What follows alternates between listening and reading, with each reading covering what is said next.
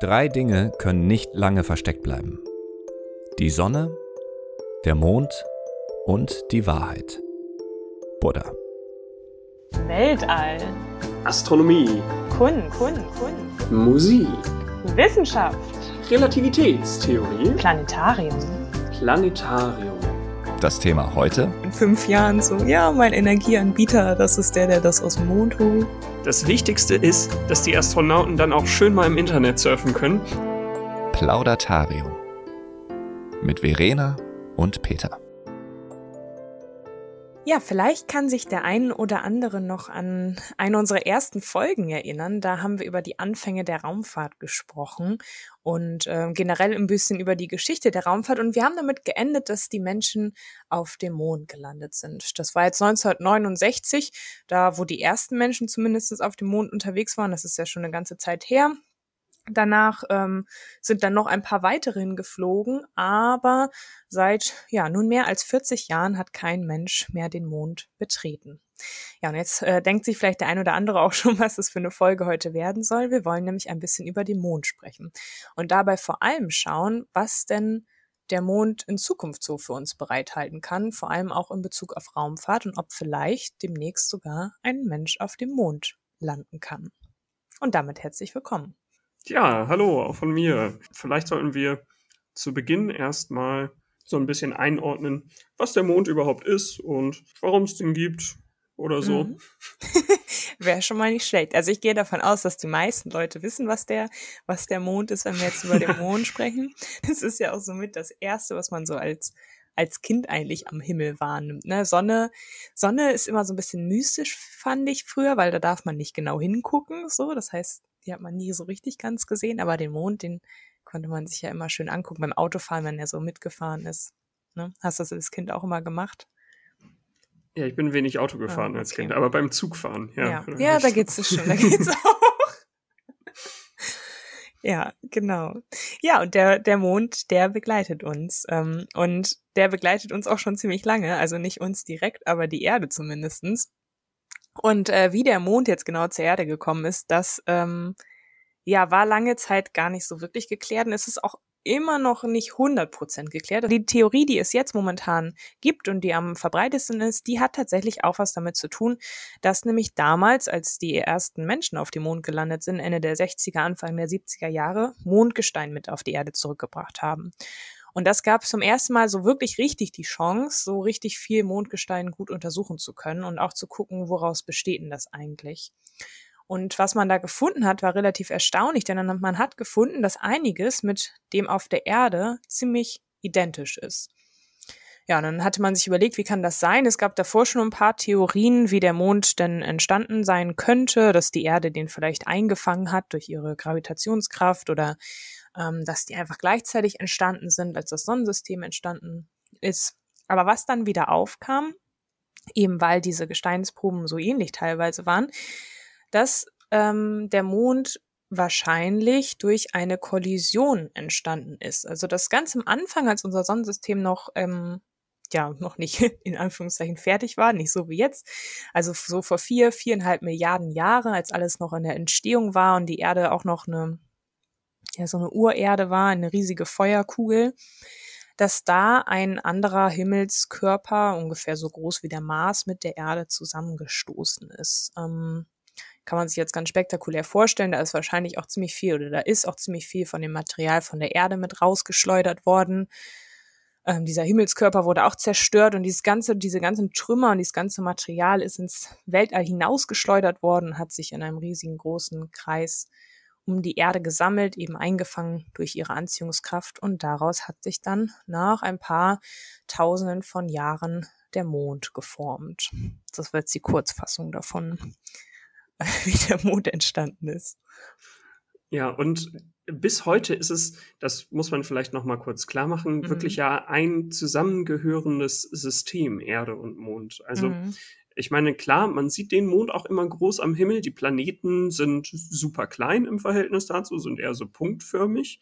Ähm, und das deutet ja auch schon darauf hin, dass der Mond auch deutlich dichter dran ist. Aber wie dicht, das äh, ist auch häufig nicht so ganz klar. Und zwar ist es so, dass es vielleicht da sinnvoll ist, das Licht wieder zu benutzen, um die Entfernung so ein bisschen abzuschätzen. Das heißt, der Mond ist ungefähr so weit weg, dass das Licht dahin etwa eine Sekunde braucht oder 1,3 Sekunden so. Mhm. Der Mars, einer unserer Nachbarplaneten, ist je nachdem unterschiedlich weit weg, aber da kann das Licht dann auch gut und gerne mal so 15 Minuten hin brauchen. Das mhm. heißt, also wenn wir jetzt von einer Sekunde ausgehen und von 15 Minuten, dann sind 60 Sekunden, sind ja eine Minute und das dann nochmal mal 15 sind 900, ähm, ist das 900-fache ähm, der Entfernung. Ja. Das heißt, das, das ist sowas, das, das macht man sich, finde ich, häufig nicht so richtig klar. Erde und Mond sind ein System und die ganzen anderen Planeten, die sind wirklich viel weiter weg. Mhm. Als du auch gerade gesagt hast, dass das das 900-fache ist, ich finde, da kann man auch noch mal ganz schön dran sehen, oft sagen ja Menschen so, ja, oder das habe ich auch im Planetarium oft gehört, wir sind doch schon zum Mond geflogen und bliblablub, dann kann man doch auch zum Mars fliegen, das ist doch kein Ding, wenn man eh schon in so einer Rakete sitzt. Aber ähm, das ist schon ein krasser Unterschied, also von der Entfernung. Das hast du ja nochmal gerade ganz schön ähm, da beispielhaft erzählt, wie das, was das wirklich für ein riesiger Unterschied ist. Deshalb zum Mond fliegen ist eine Sache, aber zum Mars ist halt nochmal eine ganz, ganz andere Geschichte dann. Genau, und dazu passend, jetzt ist ja gerade die Perseverance-Mission auf dem Mars gelandet und mhm. ähm, da wurden dann sehr schnell einige Bilder übertragen, also einige Bilder der Marsoberfläche vom Rover selber. Und das, diese Landungen, die haben viele Menschen verfolgt online. Da gab es auch von, ja, zum Beispiel von der Stiftung Planetarium Berlin einen ganz tollen und auch sehr gut angenommenen Stream. Und ähm, da gab es aber dann auch Kommentare direkt von wegen, ja, beim Mond, da gab es ja eine Live-Übertragung von den Bildern, also von Fernsehbildern, die jetzt auch nicht perfekt waren, aber da gab es Live-Bilder. Warum gibt's das denn jetzt im Jahr 2021 nicht vom Mars? Naja, und da muss man sich einfach klar machen, was für Entfernungen da sind, also mhm. dazwischen liegen. Man kennt das von zu Hause, wenn man mit, mit seinen Geräten weit weg vom WLAN-Router ist, dann wird das WLAN auch schwächer. Ähm, und wenn man eben so weit weg ist wie der Mars, dann muss man natürlich auch darauf achten, dass, ja, dass das Signal stark genug ist, dass es hier bei der Erde auch vernünftig ankommt. Ja. Also, also bei meinem WLAN muss nur eine Wand dazwischen sein und es wird schon schwierig. ja, ich kenne das auch. Also ich weiß auch nicht. WLAN ist so ein Ding, das macht, finde ich, bis heute immer Probleme. Ja, es ist noch ausbaufähig, genau wie Drucker. Es ist beides so Sachen, die sind ausbaufähig. Ja. Naja, also der Mond. genau. ähm, ja, genau. Da haben wir jetzt so ein bisschen ja gerade schon geklärt, das ist äh, ein System und es ist auch ein lebenswichtiges System. Ne? Also das wollen wir jetzt ganz kurz vielleicht einmal anschneiden. Ebbe, Flut kennt auch jeder, wird eben auch durch den Mond verursacht. Dann äh, die frühesten Kalender, Mondkalender oder Orientierung am Mond äh, und an den Sternen, in welchen Jahreszeiten man sich befindet, früher in den Frühzeiten der Menschheit. Also der Mond hat schon immer in der Kultur und in der Lebensweise der Menschen einen großen ja, Einfluss genommen. Also jetzt nicht esoterisch gesehen, das ist nochmal ein anderes Thema, aber halt wissenschaftlich gesehen auch vor allem. Mhm, aber esoterisch auch. Esoterisch auch, ja, auf jeden Fall. Also ähm, das haben wir, ich glaube, weiß gar nicht, ob wir das in einer Folge schon mal gesagt haben, aber die alten Griechen waren da auch ziemlich dabei. Die hatten auch direkt eine Mondgöttin, Selene, die ähm, ja auch eben mit den anderen beiden Gottheiten für Tag und Nacht verantwortlich war ähm, und äh, wurde auch verehrt. Also man hat ja schon dem Mond auch ganz oft so Persönlichkeiten zugeschrieben. Ne? Also irgendwie ist es eine Frau, hat der oder hat sie oder er, ist es ein Mann, eine Liebesbeziehung mit der Sonne oder so. Es gibt ja ganz viele solche Geschichten. Mhm. Der Mann im Mond. Das ist übrigens witzig, wo du das erwähnst. Also man, man sagt ja ähm, die Sonne und der Mond. Ne? Mhm. Ne? Also das ja. heißt, da hat man sozusagen so das männliche und weibliche so verteilt. Ähm, und ich meine, im Französischen ist es genau umgekehrt. Jetzt kann ich kein Französisch darum. Oh, ich auch nicht. Das ist ein bisschen blöd zu sagen.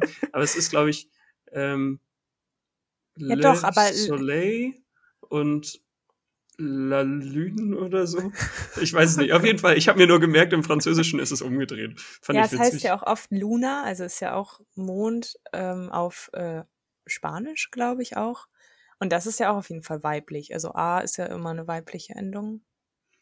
ja, okay. Das kann gut sein. Also wir können weiter über Sprache, die wir nicht sprechen, ja. spekulieren. Ja. Vielleicht sollten wir uns lieber dem zuwenden, wovon wir Ahnung haben. Genau, was, was äh, ich dich noch ganz gerne fragen möchte, was ich meine, wo ich mir eine ganze Zeit Gedanken darüber gemacht habe, als ich mich vorbereitet habe, war, also ich habe auch so ein bisschen was recherchiert, wie der Mond eben früher in der Geschichte so gesehen wurde, gerade in den ganzen Kulturen und eben auch einen großen, großen Teil in Religionen äh, gefüllt hat, wie zum Beispiel bei den alten Griechen oder auch ja heute teilweise noch. Und da habe ich mich gefragt, ähm, ob das heute eigentlich noch möglich wäre, dass der Mond so einen großen Aspekt in einer Religion einnimmt, weil er ja heute schon so gut erforscht ist. Weißt du, was ich meine? Dass der Mond ja früher mhm. was unglaublich Mystisches war. Klar, das war das Einzige auch damals und wie heute schon, wo man am Himmel mit bloßem Auge Strukturen erkennen kann, wenn man halt oben in den Himmel schaut. Ähm, aber trotzdem wusste man ja nichts über den Mond. Und eigentlich seitdem Teleskope erfunden wurden, hat ja immer so ein bisschen was von diesem, ja, oder wurde so ein bisschen was von diesem Zauber vom Mond genommen. Und hat da die Wissenschaft so ein bisschen diesen Religionsfaktor vielleicht verdrängt bei dem Mond? Hm. Das würde ich schon denken, ja. Aber ich würde es, glaube ich, gar nicht so sehr nur auf den Mond beziehen, sondern ich habe das Gefühl, dass das überall der Fall ist, wenn in der Wissenschaft etwas Neues herausgefunden wird über das Weltall. Also, mhm. und es gibt immer Leute, die das aber partout nicht wahrhaben wollen.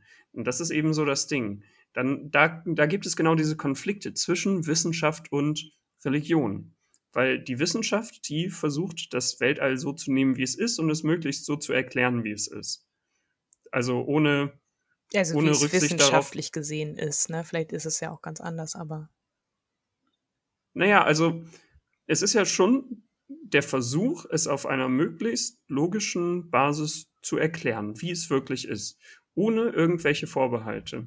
Das heißt, wenn es irgendwelche Belege dafür gibt, dass, ja, dass der Mond irgendeinen, irgendeinen Einfluss auf unsere Psyche oder so hat, dann würde das ja auch was sein, was die Wissenschaft total interessieren würde. Mhm. Aber sie findet da ja nichts. So, mhm. und darum, darum, die Wissenschaft ist daher sehr mh, mm, objektiv einfach. Die mhm. versucht das wirklich so objektiv wie möglich zu sagen. Ja. Und Dinge, für die es keine Belege gibt, die werden als vermutlich nicht wahr, aber wir wissen es nicht hundertprozentig angenommen. Mhm. Und wenn es jetzt um sowas wie den Mond gibt, wo man sagt, ähm, also wo man vielleicht auch von irgendwas Mystischem ausgeht, dann wird das natürlich ein bisschen entmystifiziert, wenn man genaueres darüber herausfindet. Das ist ja wie wenn man, weiß ich nicht, also wenn, wenn man ein jemanden sieht, der irgendwelche Schattenspiele macht oder so und du siehst immer nur den Schatten und mhm. auf einmal siehst du denjenigen dahinter, der diese Schattenspiele mhm. veranlasst. Dann entmystifiziert ja. das ja auch so ein bisschen. Oder wenn du einen Zauberer siehst und der irgendwelche Tricks auf der Bühne macht und du dann danach herausfindest, wie er die Tricks gemacht hat. Mhm. Weißt du, das, das nimmt auf jeden ja. Fall sowas von dem Zauber. Ja. Würde ich, würde ich schon sagen, ja. Das ist ja heute nicht mehr als Religionsgegenstand dann quasi weil man zu viel weiß, ja. Oder ja, vielleicht kann man aber auch dieses, was man weiß, auch dann für diese Religion oder für den Glauben nutzen. Das kann ja auch sein. Man kann daraus ja, also, ja auch was, was herausziehen, quasi. Das, da finde ich übrigens, also das finde ich ganz spannend, weil äh, Religionen sind ja traditionell sehr konservativ, die legen sich gerne auf das fest, was sie schon immer behauptet haben und mögen Änderungen nicht so gerne. Ähm, so, so, also ist einfach so, wenn du ein Buch hast, was dir die Wahrheit ähm, sagen soll, dann ist das schwierig, wenn jetzt die Wissenschaft kommt und dem irgendwas entgegensetzt. So, dann da irgendwie auf einen gemeinsamen Nenner zu kommen. Aber äh, zum Beispiel im Buddhismus ist es so, soweit ich weiß, oder auf jeden Fall der Dalai Lama, der hat in einem Interview mal gesagt, ähm, auf die Frage hin, was passiert denn, wenn die Wissenschaft irgendwas herausfindet, was an deinem Glauben kratzt? Also was sozusagen mhm. deinen Glauben beeinflusst. Daraufhin hat der Dalai Lama gesagt, dann muss ich meinen Glauben ändern. Und mhm. das finde ich sowas, das, das ist was sehr, sehr, sehr Fortschrittliches, Ja. finde ich. Was, Ja. was man, finde ich, ein bisschen zu wenig in Religionen hat. Mhm. Ja, oder einfach jetzt nochmal bezogen auf den Mond, einfach das mit einfließen lassen, was man da jetzt erfahren hat. Mm, Und das dann für sich wieder auf seinen eigenen Glauben anwenden. Also das ist, ist ja auch eine Möglichkeit. Aber also ich glaube auch, dass es schwierig ist, dass man jetzt sowas wie den Mond, was ja früher wirklich zentral war in, in Bräuchen, in Kulturen, in Religion, also früher im Altertum, ne? ähm, dass das heutzutage einfach so ein bisschen was von diesem ja Zauber, den man ja irgendwie braucht für einen Glauben, einfach verloren hat, was ich in dem Sinne ein bisschen schade fand. Was jetzt natürlich wissenschaftlich gesehen super ist, da kommen wir gleich auch nochmal drauf, was das jetzt wissenschaftlich eigentlich bedeutet, dass wir mittlerweile so viel über den Mond wissen und was wir in Zukunft damit auch noch anfangen könnten, aber so von diesem ja mystischen Zauber, der so vom Mond ausgeht, ist es natürlich ja, ein bisschen schade eigentlich. Ja, es ist ein, es ist ein schwieriges Thema, Mhm. finde ich. Weil, also, ich kann das schon verstehen, dass du das so sagst, dass das schade ist. Aber also ich sehe das, glaube ich, anders, weil für mich ist es immer cool, wenn man wirklich was Neues übers Weltall rausfindet. Mhm. Und auch was ich gerade meinte mit einem Zauberer, der irgendwie seine Tricks auf der Bühne macht, dann möchte ich wissen, wie er die Tricks macht und Mhm. ähm, finde es viel cooler, das zu wissen, anstatt irgendwie dann im Publikum zu sitzen und denken, zu denken, wow, der kann ja wirklich zaubern. Ja. Da, da finde ich es, also ich finde es immer cooler zu wissen, anstatt verzaubert zu sein. Es klingt unglaublich unromantisch, aber ich weiß, was du meinst, ja. Ja, so bin ich. so bin ich halt. Ja. ja gut, dann bleiben wir doch einfach mal bei dem Unromantischen und gehen mal auf die Wissenschaft vom Mond ein. Yes! Endlich. Ja, wir waren ja stehen geblieben, äh, ja, bei den letzten Mondlandungen. 1972 sind die letzten Menschen auf dem Mond rumgelaufen. Ist eine ganz schön lange Zeit vergangen seitdem. Ähm, Mhm. Seitdem ist so, also Menschen-mondtechnisch nicht so viel passiert, aber es wurde natürlich weiter geforscht, unter anderem ja diese Theorie entwickelt, die ich eben am Anfang vorgestellt habe mit der Kollision. Genau, und wie sieht's so in der Zukunft aus? Ja, also in der Zukunft sieht es so aus, als wenn da unfassbar viel passiert. Man muss dazu vielleicht sagen, die Mondlandung der Amerikaner und generell ja das ganze, der ganze Wettlauf ins All, das war damals nur möglich, weil äh, es einfach als das Prestige-Ding überhaupt gesehen wurde. Und es war eigentlich deutlich vor der Zeit, Hm. äh, würde ich sagen. Und darum ist es jetzt nicht so verwunderlich, dass nach der Mondlandung das alles zurückgeschraubt wurde, weil die Kosten, die mit sowas einhergehen, einfach enorm sind und die Technik mh, so mittelmäßig ausgefeilt war, würde ich sagen, und ähm, auch die Gefahren riesig sind. Ja, Und- Kosten-Nutzen muss man da stark abwägen, auf jeden Fall. Total, total. Und darum hat da lange, also ist da lange nicht so viel passiert. Und jetzt sind wir in einer Zeit, wo ganz viel Interessantes passiert, weil überall auf der Welt ähm, auch Nationen da sind, die sich wieder mehr mit Raumfahrt beschäftigen und für die der Mond wieder ein sehr spannendes Ziel geworden ist. Mm, Ich glaube so sind aber die- auch, Ja, sorry, aber ich glaube auch, dass es deswegen kommt, dass in den letzten Jahrzehnten immer mehr Menschen dazugekommen sind, die private Raumfahrtunternehmen gegründet haben, die wiederum aber so viel Geld hatten, dass die auch wirklich, also es gab ja schon immer mal private Raumfahrtunternehmen, ne, aber da brauchst du halt echt ein bisschen was dahinter steht, damit das erfolgreich ist und das hat in den letzten Jahren ja bei einigen geklappt und ich glaube, die haben das auch ganz schön mit angestoßen, dass sich dann NASA oder ESA gesagt haben, da springen wir mit auf auf den Zug. Ah, das, das glaube ich eigentlich nicht, ehrlich gesagt. Also, weil ähm, so private Unternehmen, klar, die können auch irgendwie so neue, neue ähm, Ideen reinbringen und neue Technologien entwickeln, so wie SpaceX das jetzt zum Beispiel macht mit so wiederverwendbaren Raketen und sowas. Mhm. Aber es ist ganz klar, dass so eine Mondmission an sich schwer ist, wenn sie wirklich rein privat getragen werden soll. Mhm. Also da muss immer irgendwie immer noch der Staat dahinter sein, weil es sonst viel zu teuer ist. Ja, oder am besten mehrere Staaten.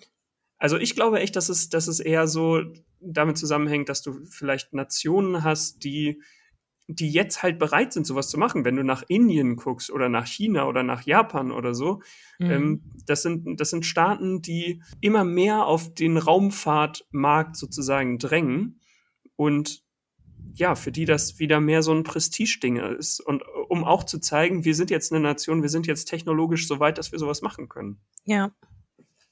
Ja, und da ist auf jeden Fall auch einiges geplant in den nächsten Jahren. Ähm, wie das eigentlich immer so bei Raumfahrt ist, es wird dann angekündigt, in zwei Jahren fliegt irgendwie wer, was weiß ich, wer wohin und das ähm, kann man eigentlich meistens noch eine Null dran setzen dann, wie wann, wie lange das wirklich noch dauert. Aber ähm, auch jetzt, gerade jetzt in diesem Jahrzehnt ist ja super viel angesetzt. Also ähm, ich habe ja eben schon NASA und ESA erwähnt, also europäische und ähm, amerikanische Raumfahrtorganisationen die äh, sind gerade dabei, das Orion-Raumschiff zu bauen und die Orion-Kapsel hier in Europa zu bauen. Und äh, da ist eigentlich das Ziel, dass zunächst eine kleine Raumstation eben in die Umlaufbahn vom Mond gebracht werden soll.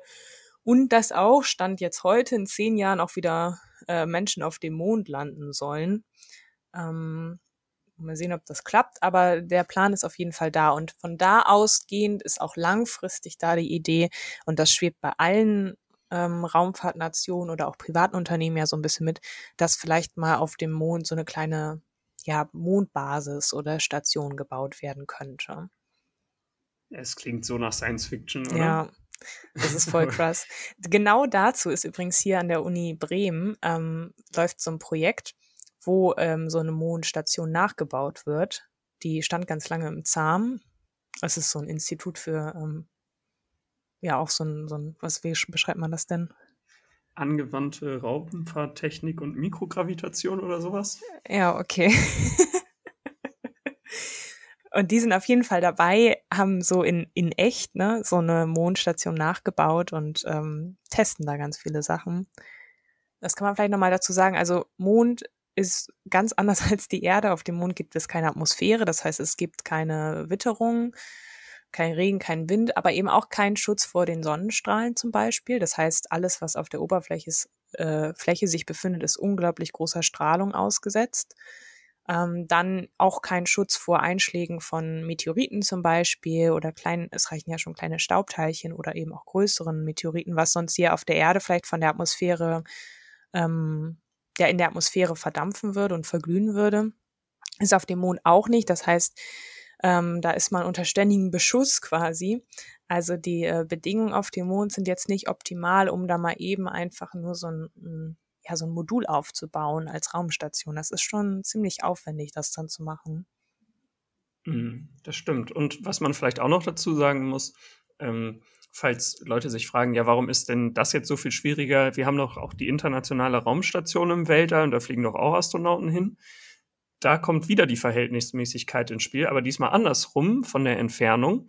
Und zwar ist die Raumstation super, super dicht an uns dran. Die ist mhm. in etwa 400 Kilometern Höhe über der Erdoberfläche, während der Mond in etwa 380.000 Kilometer Entfernung ist. Also da haben wir auch fast einen Faktor 1000 dazwischen. Ja, ja. Also ja, mhm. genau. Wenn wir vorhin mit dem 900-fachen gerechnet haben und jetzt mit dem 1000-fachen. Also es ist einfach ein riesiger Unterschied. Mhm. Muss man auch dazu genau, sagen. Genau, ja. Ja, es gibt ja so Überlegungen, dass man, also wenn man vielleicht eine Mondstation irgendwann dort mal aufbaut, ähm, dann muss man ja auch gucken, wo, wo mache ich das am besten, um eben diese ganzen Sachen und noch viele weitere Aspekte zu beachten, was ich gerade schon gesagt habe. Und da gibt es ja auch so ein bisschen die Überlegung, das vielleicht eher an den Polnähen zu machen, weil man hat ja auch noch das Problem, dass der Mond, ähm, dass es dort ja zwei Wochen auf der einen Seite eine ganz starke Sonneneinstrahlung und zwei Wochen eben komplette Dunkelheit gibt, wenn er von der Sonne abgewandt ist. Man muss aber ja irgendwie die Station oder auch die Menschen, die dann eventuell da dort sind oder die Technologie mit Energie versorgen. Da würden sich natürlich Solar Zellen anbieten. Das heißt, dafür braucht mhm. man aber wiederum einigermaßen regelmäßig Licht und nicht zwei Wochen nicht. An den Polen wäre das ja äh, vielleicht auf einem hohen Berg oder so möglich, dass es da eine ganz ja. gute Versorgung ist. Ähm, aber da sind halt die Plätze auch begrenzt. Ne? Also man kann jetzt nicht überall ankommen und in jedem Krater da was errichten. Und es gibt ja auch noch die Möglichkeit, das vielleicht sonst in Höhlen zu machen, um eben zum Beispiel vor Meteoriteneinschlägen oder so geschützt zu sein. Ja, das ist auch echt ein krasses Ding. Ne? Mhm. Also das, ja, das finde ich noch krasser. Aber weißt du, was schon vorbereitet wird und was das Wichtigste dann ja ist? Nee. Das Wichtigste ist, dass die Astronauten dann auch schön mal im Internet surfen können. Und darum gibt es eine Technologie, die äh, schon ein 4G-Netz oder LTE-Netz ähm, auf dem Mond bauen möchten. Ja, cool. Ist ja für ein Unternehmen schon gegründet worden quasi, oder wie? Das Unternehmen, das ich meine, das heißt, das ist ein Berliner Unternehmen, heißt PT Scientists. Und die haben eben so ein Mondlandegerät entwickelt mit dem Namen Alina. Da sind auch die ESA und die Ariane Group, die auch Raketen bauen, dran beteiligt. Ja, und die schreiben selbst oder sagen selbst, wir haben ganz große Antennen dran gebaut, denn wir haben mit Nokia Bell Labs, also ne, Handy-Hersteller, mm. ähm, ja, und Vodafone zusammen eine LTE-Lösung entwickelt. Wenn das Raumschiff gelandet ist, können wir auf dem Mond eine Basisstation aufbauen. Das ist kein Witz. Das ist ernst gemeint. Das heißt, sobald Alina da oben gelandet ist, könnte man da mit seinem Handy hingehen, das einschalten und nach Hause telefonieren. Das wäre so cool. Stell dir mal vor, du kannst so, so einen Videoanruf nach Hause machen. Ja. Das, okay, also das, okay, find, das ist wirklich Science Fiction. Ich, ich finde aber in der Erklärung einfach überragend, das ist kein Witz, das ist ernst gemeint. Finde ich, ich gut, das nochmal so klarzustellen. Ja, ja. Ja. ja, sehr cool. Ja, dann ja, hält dir eigentlich nichts mehr davon ab. Auf zum mhm. Mond. so viele verrückte Projekte, was das angeht. Echt, das ist Wahnsinn. Ja. Ja, ich bin echt mal gespannt, was da in den nächsten Jahren passiert. Also jetzt, ähm, ob, oder ich bin mir ziemlich sicher, dass irgendwie in den nächsten Jahren oder spätestens dann im nächsten Jahrzehnt irgendwie nochmal ein Mensch oder Menschen zum Mond fliegen werden. Aber ob dann da jetzt direkt schon, also dieses Jahrzehnt zum Beispiel angefangen wird, eine, eine Mondbasis zu bauen, ist dann, ja, ist dann schon ambitioniert, so, ne? Mhm. Und ähm, was man vielleicht nochmal sagen kann, was auch so ein bisschen der Hintergrund ähm, dazu auch noch ist, ist, was ja sowieso auch schon seit der Mondlandung damals äh, Ende der 60er mitschwingt, äh, wurde ja auch damals schon groß verkündet, wir fliegen bald zum Mars. Es wird immer noch groß verkündet, wir fliegen bald zum Mars. Und ähm, da steckt ja auch so ein bisschen dahinter, dass man vielleicht so eine entweder eine Station um den Mond baut oder eben auf dem Mond oder so, um als Zwischenstation für den Mars vielleicht irgendwann mal zu dienen. Mhm. Oder ja. zu üben. Ja, da muss man auch echt sagen, ne, das ist, also wenn man es auf dem Mond schon nicht so wirklich hinbekommt, dann auf dem Mars, der so weit weg ist, mhm. was hinzubekommen. Ja. Ich meine, zum Mond kann man notfalls noch mal hin und zurück fliegen, sage ich mal. Ne? Da ja. fliegt man dann vielleicht ein paar Tage hin und ein paar Tage zurück. Aber zum Mars geht das halt nicht. Zum Mars ist ja. man halt ja dann ein Dreivierteljahr oder so unterwegs. Also mhm. das ist halt das ist schon sinnvoll, dann erstmal auf dem, wenn man zum Mars will, wenn man dann erstmal auf dem Mond ähm, anfängt. Genau. Ja. ja, das ist auf jeden Fall auch so ein bisschen der Hintergrund dazu. Und was auch ähm, abschließend vielleicht nochmal auf dem Mond ähm, ja auch immer mehr in den Vordergrund gerät sind, äh, gerät, sind einfach auch Ressourcen, die da vorhanden sind oder abgebaut werden könnten vielleicht oder auch als Energie ähm, Ressource dann irgendwann in Zukunft auf der Erde genutzt werden könnten. Das ist ja auch so ein Aspekt, der immer mehr so da auch mitschwingt. Ja, aber das glaube ich nicht. Also, dass Ressourcen vom Mond wirklich für die Erde sinnvoll mhm. sind, weil da ist so, wie soll da der Transport funktionieren, dass das ja. wirklich lukrativ ist? Ja. Also, ja. das, das glaube ich nicht, dass das wirklich irgendwann mal ein Ding wird. Ja, wer weiß. Das ist so teuer, es ist mhm. so teuer, auch jetzt ja. ein, ein Gramm von irgendwas ins Weltall zu bringen. Und dass man dann irgendwann sagt, okay, wir holen was vom Mond auf die Erde, das wird sich niemals lohnen, glaube ich. Mhm. Aber es gab auch Leute, die haben gesagt, das Internet setzt sich nicht durch. Vielleicht liege ja. ich also auch falsch. also, wer weiß. Niemals lohnen. In fünf Jahren so, ja, mein Energieanbieter, das ist der, der das aus dem Mond holt. ja, genau. ja. Ja, wollen Sie grünen Strom oder Mondstrom? ja, was ist denn billiger? Ja, Mondstrom ja. ist gerade im Angebot, ne? Genau. ja, ja, ja, da ist ja äh, dieses ähm, Helium 3 ist da ja ganz äh, hoch im Kurs. Auf dem Mond sind relativ große Helium-3-Vorkommen im Vergleich zur Erde und ähm, da wird so ein bisschen spekuliert, dass man das vielleicht auch in Zukunft auf der Erde hier als Energienutzung nutzen kann, genau wie auch jetzt Atomenergie funktioniert, ähm, nur mit deutlich weniger Abfall. Aber wir haben auch noch okay. nicht mal die Technologie, das jetzt so zu machen. So, ne? Also ist jetzt auch nicht okay. so, dass wir das jetzt machen könnten. Hm. Aber, ja. Nee. Aber okay, dazu gibt es, glaube ich, auch ein, ähm, gibt es, glaube ich, auch einen Film, wo das auch passiert. Also das ist, glaube ich, in Science Fiction schon, wird das schon ganz gut, mhm. ähm, ganz gut verwurstelt. Es gibt einen Film, der heißt Moon. Der ist irgendwie ein bisschen verstörend, aber trotzdem eigentlich auch ganz cool. irgendwie, ich mochte den irgendwie. Und ich glaube, da ist es auch so, dass es eine Mondbasis gibt, wo Helium-3 abgebaut wird. Ja. Aber ja, das ist auf jeden Fall auf jeden Fall im Gespräch. Wobei da ähm, nochmal der letzte Punkt dazu ist ja. ja. auch die Sache, wem gehört denn das alles? Wer kann denn sagen, ich Punkt. baue jetzt hier meine Mondstation hin oder das Helium-3 jetzt, ich weiß nicht, in, in Zukunft vielleicht, eventuell, äh, möchte ich jetzt abbauen, weil ich war halt der Erste, der jetzt hier war. Das ist ja auch noch so ein Punkt, der halt schon ein ziemlich großes äh, Konfliktpotenzial einfach hat. Ja, total. Weil laut, es gab doch mal diese Weltraum, ähm, Beschlüsse vor ein paar Jahrzehnten, die beschlossen wurden, wo gesagt wurde, dass äh, keiner Anspruch darauf hat, auf die Ressourcen. Also kein bestimmtes Land, was mhm. äh, auf die Ressourcen, die im Weltall jetzt sind, egal ob jetzt Mond oder Asteroid oder was weiß ich. Und das wäre ja auch eine Sache, die man wirklich klären muss, weil du kannst ja nicht sagen, jo, wir waren jetzt die Ersten hier, hier steht unsere Sonde, wir fangen jetzt an, ist unsers. Naja, kannst du halt schon, ne? Mhm, aber ich glaube, das ist ziemlich großes. Also, ich meine, so war das damals auch, als die ganzen Kolonien gebildet wurden, ist nicht so gut geendet. Mm, das stimmt.